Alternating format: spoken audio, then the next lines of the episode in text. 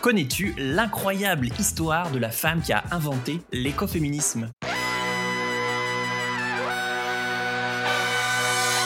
Bienvenue dans Sauf de Sens, des histoires d'humains qui changent le monde. Chaque semaine, je reçois un invité écolo, féministe ou solidaire pour t'aider à incarner le changement et te redonner foi en l'humanité.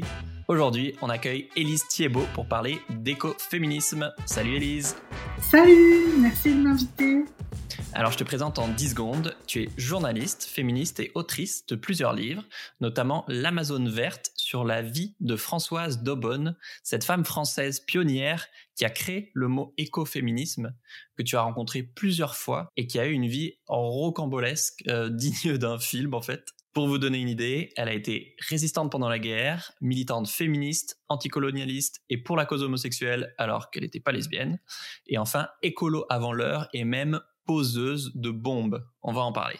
Moi, j'avais très envie de faire découvrir l'histoire de cette femme hors norme parce que, un, c'est un podcast où on parle d'écologie et de féminisme, donc forcément, euh, l'écoféminisme, euh, ça a du sens, c'est-à-dire les similitudes entre comment notre société exploite les sols et exploite le corps des femmes. Et surtout aussi parce que j'ai eu la chance d'interviewer Vandana Shiva, et c'est elle qui m'a dit pendant l'interview, non mais en fait, c'est une Française qui a inventé l'écoféminisme. Et je me disais, waouh, un, cocorico, quoi, trop la classe qu'elle soit française. Et deux, c'est bizarre que j'ai jamais entendu parler d'elle quand même, alors que bah, bien sûr j'ai encore plein de trucs à apprendre sur le féminisme, mais euh, voilà, j'avais envie de creuser le sujet. Mais effectivement, on a largement oublié cette femme décédée en 2005, qui a quand même écrit une centaine de textes et était pionnière, et maintenant l'écoféminisme revient en force. Toi, Élise, c'est pour ça que ça te tenait à cœur d'écrire ce livre? Alors oui, D'abord, euh, j'étais impressionnée par le parcours et le fait qu'elle soit totalement invisibilisée.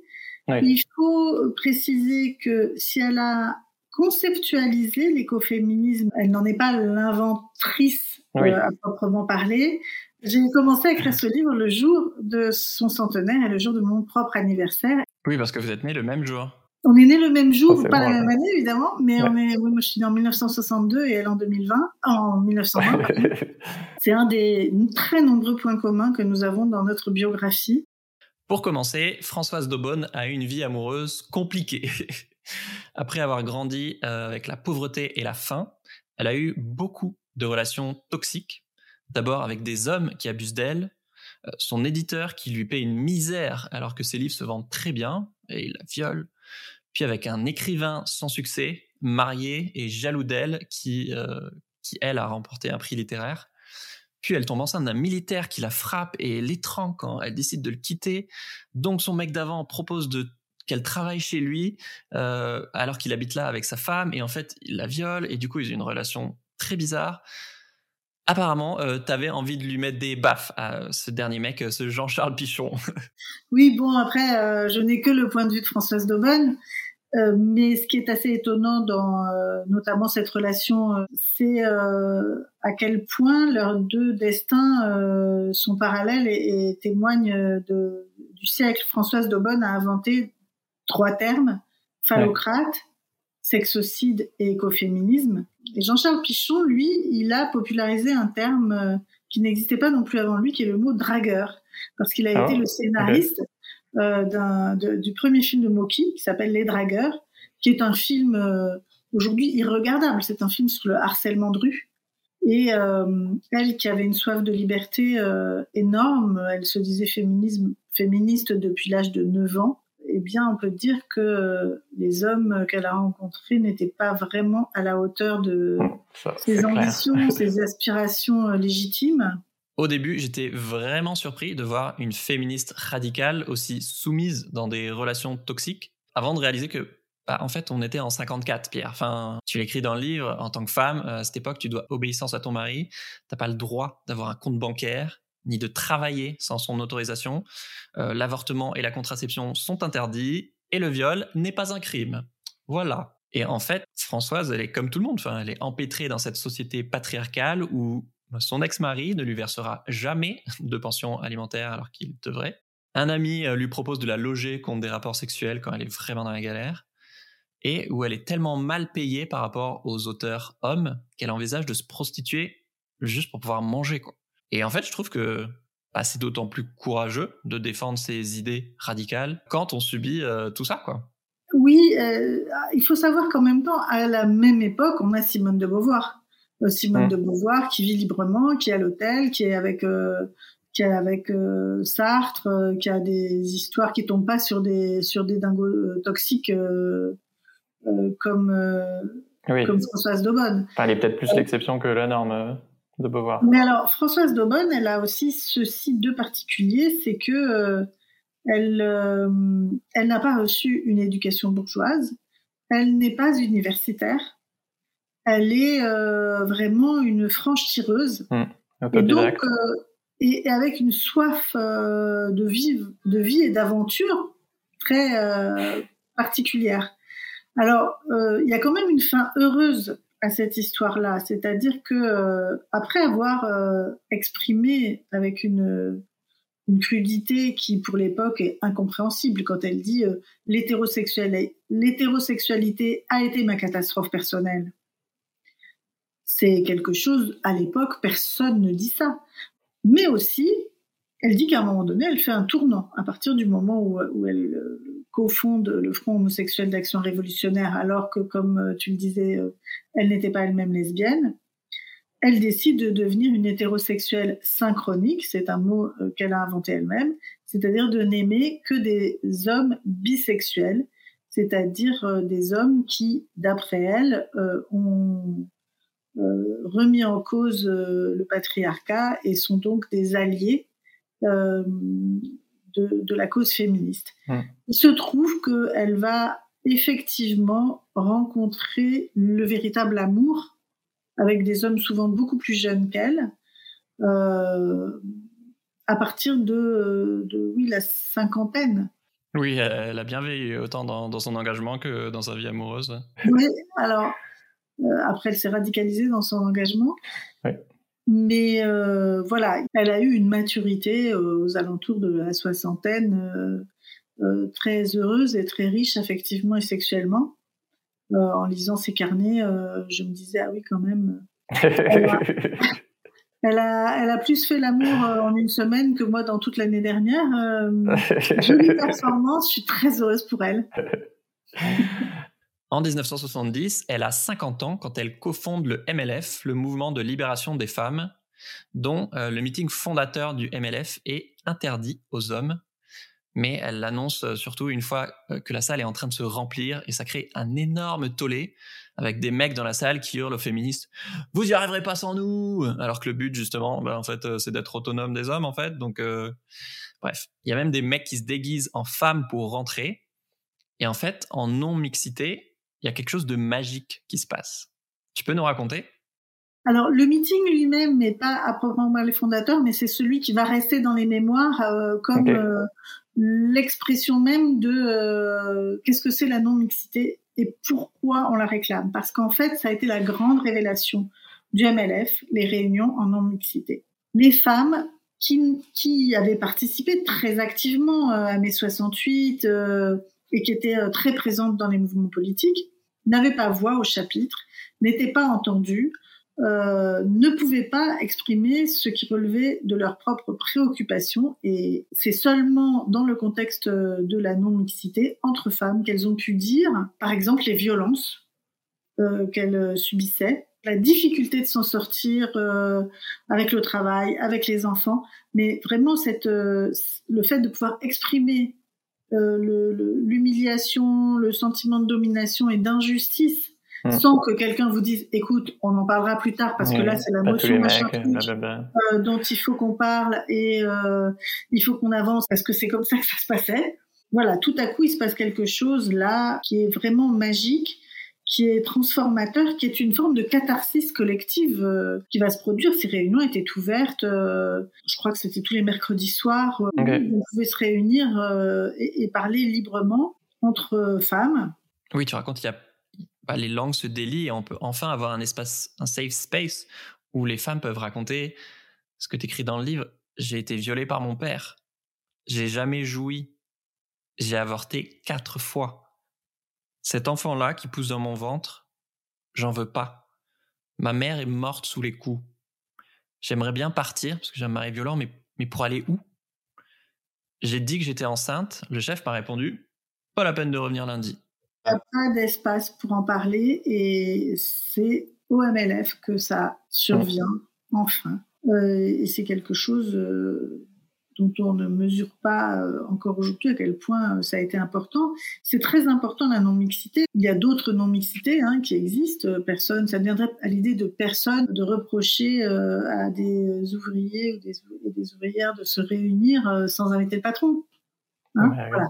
En fait, on n'invite pas le dominateur, le, le, dominant à, à la table quand on va discuter de cette domination voilà, on en discute entre personnes dominées. Moi, ça me parle beaucoup de vous raconter ces, histoires sur le militantisme parce que on a tendance à oublier que en fait on, est les héritiers de, gens qui sont battus depuis des décennies et qui avec de belles victoires, avec une créativité, un courage et des, choses vraiment hyper inspirantes et que ça vaut vraiment le coup de, se plonger dans, ce qui a déjà été fait pour euh, bah, pour sentir qu'on fait partie de ouais, d'une lignée d'humains qui, qui, se battent pour un monde plus juste et, durable. Et notamment cet exemple, là, on va en parler, qui est vraiment une masterclass en termes de créativité. En plein débat sur l'avortement, elle décide de saboter une conférence d'un généticien anti-avortement et anti-contraception, pardon. Elles ont déjà saboté un autre événement, donc elles savent que là, ça, ça risque très fortement de partir en baston entre les flics et euh, les fascistes. Donc elles décident de tout devenir avec des saucissons. fameux commando saucisson. Euh, elle cherche absolument euh, à, pouvoir se défendre euh, au cas où ça tourne mal. Le problème, c'est qu'elles ont peur d'être fouillées et donc de ne pas pouvoir entrer dans la conférence. Et c'est là que Françoise Daubonne a cette idée de génie. elle dit, bah, un saucisson, un saucisson sec, c'est aussi dur qu'une matraque. Et on peut pas nous dire que c'est une arme. On n'a qu'à dire qu'on vient parce qu'on a décidé de faire un, un cocktail, on a acheté du saucisson et puis euh, c'est tout. Euh, personne ne va les fouiller, euh, mais, mais tout le monde va venir avec le saucisson, sauf Françoise Daubonne, qui, avec son esprit de contradiction habituel, a changé d'avis. À la dernière minute, elle vient avec un parapluie. Et effectivement, la conférence va totalement dégénérer. tout le monde va y aller avec un coup de saucisson. À la fin, il et elle, parce qu'il y a aussi des hommes du phare qui sont dans cette dans cette conférence vont se retrouver euh, et pour boire du vin rouge et manger le fameux saucisson euh, après s'en être servi pour, pour taper sur les fascistes. Oui, avec cette très belle phrase, euh, je ne sais plus exactement, la révolution doit être une fête, sinon elle ne mérite pas d'être faite. Voilà, exactement. C'est exactement ces termes-là. Au fil des années, Françoise Daubonne, elle découvre l'urgence écologique avec le célèbre rapport Meadows euh, en 72, qui vient de fêter ses 50 ans, euh, les scandales de pollution massive, etc. D'un côté, il y a la surpopulation qui s'accélère, et de l'autre, on épuise les ressources à vitesse grand V, ce qui est un peu précurseur d'aujourd'hui. Et donc, elle, elle se radicalise, notamment contre le nucléaire qui se développe vite en France. Euh, à l'époque, le débat est beaucoup moins nuancé qu'aujourd'hui, et on est en pleine guerre froide, donc le nucléaire, c'est surtout associé à la bombe nucléaire, et bref, en 1975, avec son dernier amoureux, enfin un mec bien, il décide de faire péter deux bombes artisanales dans la centrale de Fessenheim. Tu peux nous raconter comment ils ont fabriqué ces bombes? Alors, il y a deux choses euh, à raconter. Premièrement, le, le combat écoféministe, partout dans le monde, il s'est vraiment structuré et développé au sein des luttes antinucléaires. 73, euh, c'est la crise pétrolière. Il y a aussi cette volonté en France euh, d'être moins euh, dépendant. mais tout ça se, se semble pour les, les, écologistes surtout relever d'une logique qui risque de porter atteinte très gravement à la vie. On ne sait toujours pas quoi faire des déchets nucléaires aujourd'hui.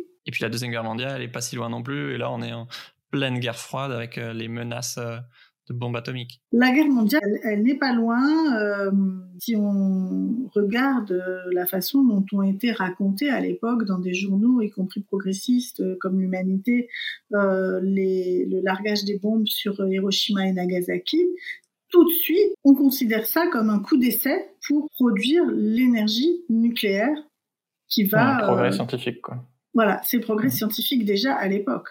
Et il y a euh, une, mobilisation très grande qu'on a oubliée hein, contre ces centrales nucléaires, c'est vraiment assimilé à la catastrophe. La catastrophe possible et l'angoisse de la guerre froide. De, voilà, on se dit, il y a une bombe qui tombe sur une centrale, qu'est-ce qui se passe?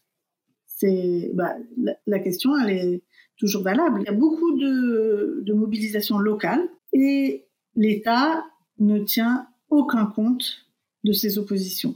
Et euh, Françoise de Bonne, avec Gérard Hoff, euh, qu'elle vient de rencontrer, euh, décide de faire un coup d'éclat. Et sur le chantier de Fessenheim, la centrale n'est pas en activité. Il n'y a évidemment pas de charge nucléaire sur place. Ils prennent soin de poser ces, ces bombes, ces, ces, explosifs artisanaux euh, qu'ils ont trouvés sur des chantiers. c'est un truc euh, complètement On s'est baladé sur une vingtaine d'autres chantiers la nuit pour euh, récupérer, des... récupérer, des... trucs, oui, des bâtons de dynamite. même de quoi faire des bombes, tout en se baladant dans une, une 4L orange qu'ils appelaient orange mécanique.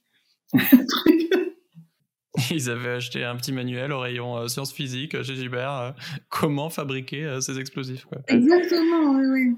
Donc ils ont ils ont fait ça, ils se sont évidemment assurés euh, qu'il n'y avait personne, ils ont euh, téléphoné euh, avant que la charge n'explose pour expliquer que ça allait exploser, etc., etc. Oui, que ce soit évacué. Il y avait personne sur le chantier, ils ont signé, ils ont fait une revendication. N'importe qui qui connaissait un tout petit peu la, la, la prose de Françoise Daubonne ne pouvait que voir immédiatement que c'était elle qui l'avait écrit. Oui, parce qu'ils n'ont jamais été soupçonnés et jamais été arrêtés, en fait. C'est ça qui est le plus incroyable. C'est assez étrange parce que c'est quelqu'un qui a été beaucoup surveillé, euh, Françoise Daubonne. Elle était vraiment ah dans les milieux radicaux euh, depuis, euh, depuis, oui, en même temps, depuis la, la, guerre d'Algérie, hein, où elle avait signé le manifeste des 121 hmm. pour l'insoumission. Oui, ça en fait, on l'a vraiment découvert grâce à ses carnets personnels, mais découvert après sa mort.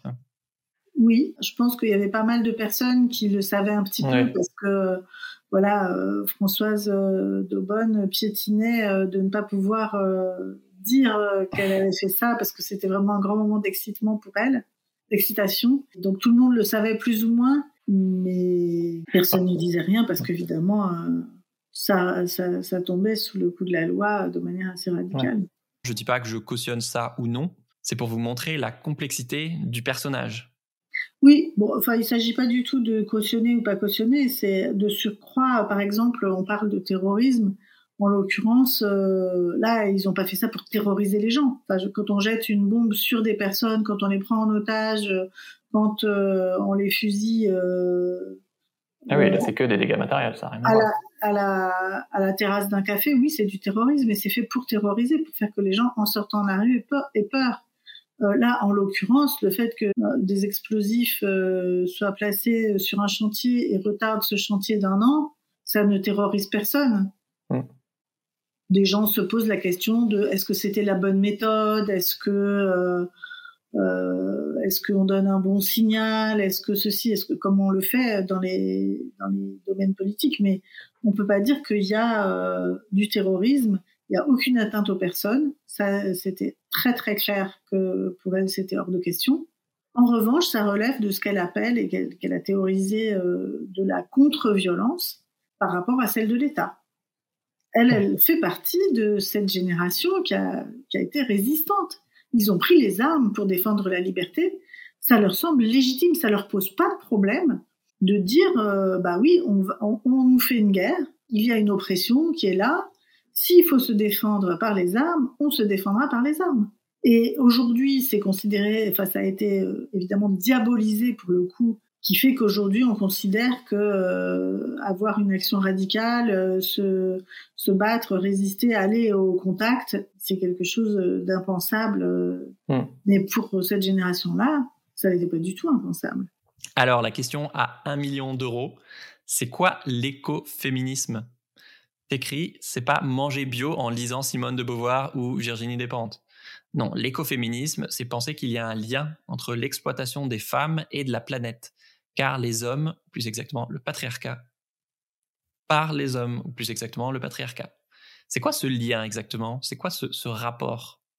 Alors, euh, pour commencer, il n'y a pas un écoféminisme. L'écoféminisme, il y a des écoféminismes. Certains écoféminismes sont très imprégnés de spiritualité, euh, d'autres sont très matérialistes. Euh, il existe un féminisme, euh, un écoféminisme autochtone, décolonial, qui euh, met l'accent sur la surexploitation des terres et des peuples liés euh, à la colonisation. L'écoféminisme, c'est effectivement considérer qu'il y a un lien, en tout cas comme mécanique de base, il y a un lien. Mmh. Euh, disons que c'est la même, c'est d'un même mouvement que le mmh. patriarcat opprime les femmes et la nature grosso modo, dans une logique de euh, prédation et de négation du vivant. Les écoféministes conduisent à se réinterroger sur la place du vivant, la place de nos actions quotidiennes et de la subsistance. La question, on parle d'un écoféminisme ou d'une écologie de la subsistance qui fait dire par exemple à quelqu'un comme Vandana Shiva que vous avez interviewé, euh, si on veut faire de la politique euh, écoféministe, il eh faut cuisiner. Hmm. Il faut savoir d'où viennent euh, les aliments, qu'est-ce qui est important pour notre vie, et, relocaliser, par exemple, la production agricole dans une logique non pas de surproduction, on va faire de la monoculture, du tabac pour l'importer. Enfin bon, il y a des... Mmh. Non, mais d'autonomie. En fait, tout est marchandisé. En fait, c'est ça, une des choses qui est vraiment remise en question dans l'écoféminisme, c'est la notion que c'est la notion même de production capitaliste euh, qui monétise euh, le vivant, qui privatise euh, le, vivant, qui mmh. brevette l'ADN, ce qui est quand même complètement dingue, qui produit des graines stériles pour qu'on les achète et qu'on s'endette. donc 1974, c'est dans un livre qui s'appelle Le féminisme ou la mort, euh, qu'elle écrit, euh, qu'elle invente euh, l'écoféminisme, si elle choisit d'écrire ce livre, c'est parce que elle pense que l'analyse est incomplète, que si on ne met pas la question de la domination patriarcale envers les femmes au cœur de la réflexion, ça ne changera rien. Elle part du principe que la domination des femmes est la matrice de toutes les autres formes de domination y compris la logique de prédation capitaliste qui amène à une surexploitation une surexploitation des terres en considérant que euh, eh bien euh, les ressources naturelles sont inertes euh, et qu'on peut les exploiter à l'infini. Ça, c'est quelque chose de, de, totalement nouveau pour l'époque et que personne n'a véritablement pensé avant elle. même dans les milieux très avancés ou très écolos, on considérait que l'égalité entre les femmes et les hommes, c'était une question annexe, anecdotique, à laquelle on, viendrait naturellement une fois qu'on aurait fait le reste de la révolution. Oui, pour Françoise Daubonne, le but justement, c'est de prendre le pouvoir aux hommes, euh, mais pas pour le redonner aux femmes, euh, pour le détruire et, mettre en place une autogestion. Quoi. Sinon, on fait juste euh, reproduire le modèle de l'oppresseur, ce qui est absurde. Il s'agit de, de détruire toutes les dominations. Donc tout le pouvoir qui s'exerce d'abord sur les femmes, mais sur les euh, animaux, sur les sols. Exactement. Euh, et détruire ce pouvoir, non pas pour le prendre, non pas pour le renverser euh, ou le remplacer par un autre pouvoir, mais vraiment mettre en œuvre une organisation et une société comme elle a pu, on le sait aujourd'hui, exister pendant des siècles, voire des millénaires. Oui, les sociétés n'ont pas toujours été patriarcales et je crois que c'est justement un euh, des premiers livres de, Françoise Daubonne euh, qui avait marqué ta mère et qui était dans, sa bibliothèque. Euh. Oui, alors dans la, la société n'a pas toujours été patriarcale et ça, ce sont les, penseuses écoféministes qui l'ont démontré, qui ont contribué largement à le démontrer. le patriarcat n'est pas l'alpha et l'oméga de toute organisation humaine. Il y a eu, il y a encore d'autres formes d'organisation qui sont coopérative, euh, harmonieuse, euh, qui ne repose pas sur la domination. Hmm. La domination, même avant ça, la domination et la violence et euh, la hiérarchie en fait. L'idée vraiment qui est au cœur de l'écoféminisme, c'est de remettre en cause la notion de hiérarchie. Et ce qui est vraiment fondamental dans le patriarcat. Et de dire oui, on peut vivre une société sans hiérarchie. Alors c'est très anarchiste, Mm. mais c'est ça relève du changement de paradigme. Elle disait, Françoise Daubonne, on est, il n'est même pas question de, révolution, il est question d'opérer une mutation. Et cette mutation, il faut qu'on l'opère maintenant parce que l'effondrement, il est là. On va probablement pas pouvoir euh, l'empêcher. Par contre, on va peut-être pouvoir s'organiser de manière à le traverser. J'adore quand tu dis, si vous avez en tête l'image d'une féministe idéale, dites-vous qu'elle était exactement le contraire. Parce que hein, Françoise Daumont, ça avait l'air d'être vraiment un personnage. Tu le vois dans ses interviews, c'est une grande gueule. C'est une grande gueule. Elle n'était pas toute parfaite. Elle raconte par exemple qu'elle s'est très peu occupée de ses enfants, euh, comme beaucoup de pères en fait. Oui, elle dit ça parce que euh, bon, elle a cette formule, la grosse punchline. Euh, euh je me suis euh, effectivement, je, ses enfants ont été élevés par sa famille. Alors elle dit mais moi j'ai gagné ma vie, j'ai payé pour leur éducation, je suis allée les voir tant que je pouvais, je leur ai transmis ce que je pouvais. Oui, c'est toujours assuré qu'ils étaient bien. J'ai été un très bon père. Mais c'était vraiment extrêmement mal vu à l'époque de ne ah pas bah élever ses enfants on peut pas nier que ça a probablement été aussi assez mal vécu par euh, par ses enfants à certains moments de leur vie. Alors je pense que elle a énormément aimé ses enfants, mais que euh, de loin, mais qu'elle ne s'en est effectivement pas occupée comme on s'attendait euh, qu'une mère s'occupe de ses enfants. Mmh. Tiens, dites-nous un truc que vous retenez de la vie de Françoise Daubonne en commentaire YouTube ou en story Instagram. Au-delà de ce livre, tu as notamment écrit plusieurs livres, dont le best-seller Ceci est mon sang, petite histoire des règles de celles qui les ont, les menstruations, et de ceux qui les font. Et plus récemment, tu as lancé une nouvelle lune, une newsletter féministe, queer, rebelle et écologique, avec un crowdfunding en cours. Tu peux nous en dire plus, Elise alors, euh, c'est une idée que j'ai depuis extrêmement longtemps. Bon, j'ai toujours été euh, passionnée poétiquement hein, par, euh, par les cycles et, par la lune. Et j'avais cette idée, il y a très longtemps, de produire des textes courts. Il y a eu un concours de circonstances qui a fait que j'ai rencontré les éditions Au Diable Vauvert et sa fondatrice Marion Mazori. Je lui ai raconté cette idée que j'avais eue et elle me dit ah, mais c'est super, on va le faire. Et donc voilà, on va le faire. Ça va être 12. Euh, euh, ah bon, oh, d'accord. ok, on va le faire. Il y a un engagement de la maison d'édition, mais euh, pour vraiment développer le projet, on a besoin de ce crowdfunding. L'idée, c'était de, de, donner corps à des textes, à des récits qui permettent d'imaginer d'autres possibles. Françoise Daubonne elle-même, elle disait, on peut changer toutes les lois du monde tant que le mythe contredira la loi c'est le mythe qui gagnera. Ce qu'il faut, c'est de nouveaux récits, en fait. Et euh, j'avais envie de faire ces nouveaux récits et j'avais envie aussi de qu'ils soient très accessibles et qu'il n'y ait pas le frein euh, de l'argent. Donc on a 12 textes, euh, probablement même 24, mais en tout cas 12 textes par an en numérique, c'est-à-dire qui arrivent dans votre boîte aux lettres sous la forme d'une newsletter à prix libre. Si le texte nous plaît beaucoup et qu'on en a les moyens, on peut euh, donner euh, de l'argent pour le projet ou pour euh, l'autoriste qui l'a écrit. Et deux fois par an, on a aussi eu envie de faire des, des, textes papier, eux aussi relativement courts. Le premier que nous allons publier sera la réédition du Sexocide des sorcières, qui était un texte d'intervention, un pamphlet très fort de Françoise Daubonne, qui sera préfacé par Taous Merakchi, euh, alias Jack Parker, euh, une autrice euh, extraordinaire qui a aussi écrit un livre qui s'appelle Witch Please sur la sorcellerie. J'avais envie de se faire se rencontrer ces deux sorcières, l'une très contemporaine et une autre qui a été là aussi à l'avant-garde. On l'a peut-être pas assez dit, mais Françoise Daubonne, c'est une grande visionnaire. C'est quelqu'un qui a vraiment vu tout ce qui est en train de se passer aujourd'hui. Merci Elise. Si tu veux lire l'Amazon verte ou participer au crowdfunding de Nouvelle Lune, je te mets les deux liens en description. Et si tu veux creuser l'écoféminisme, je te conseille évidemment l'épisode avec l'unique Vandana Shiva. Ciao Salut, merci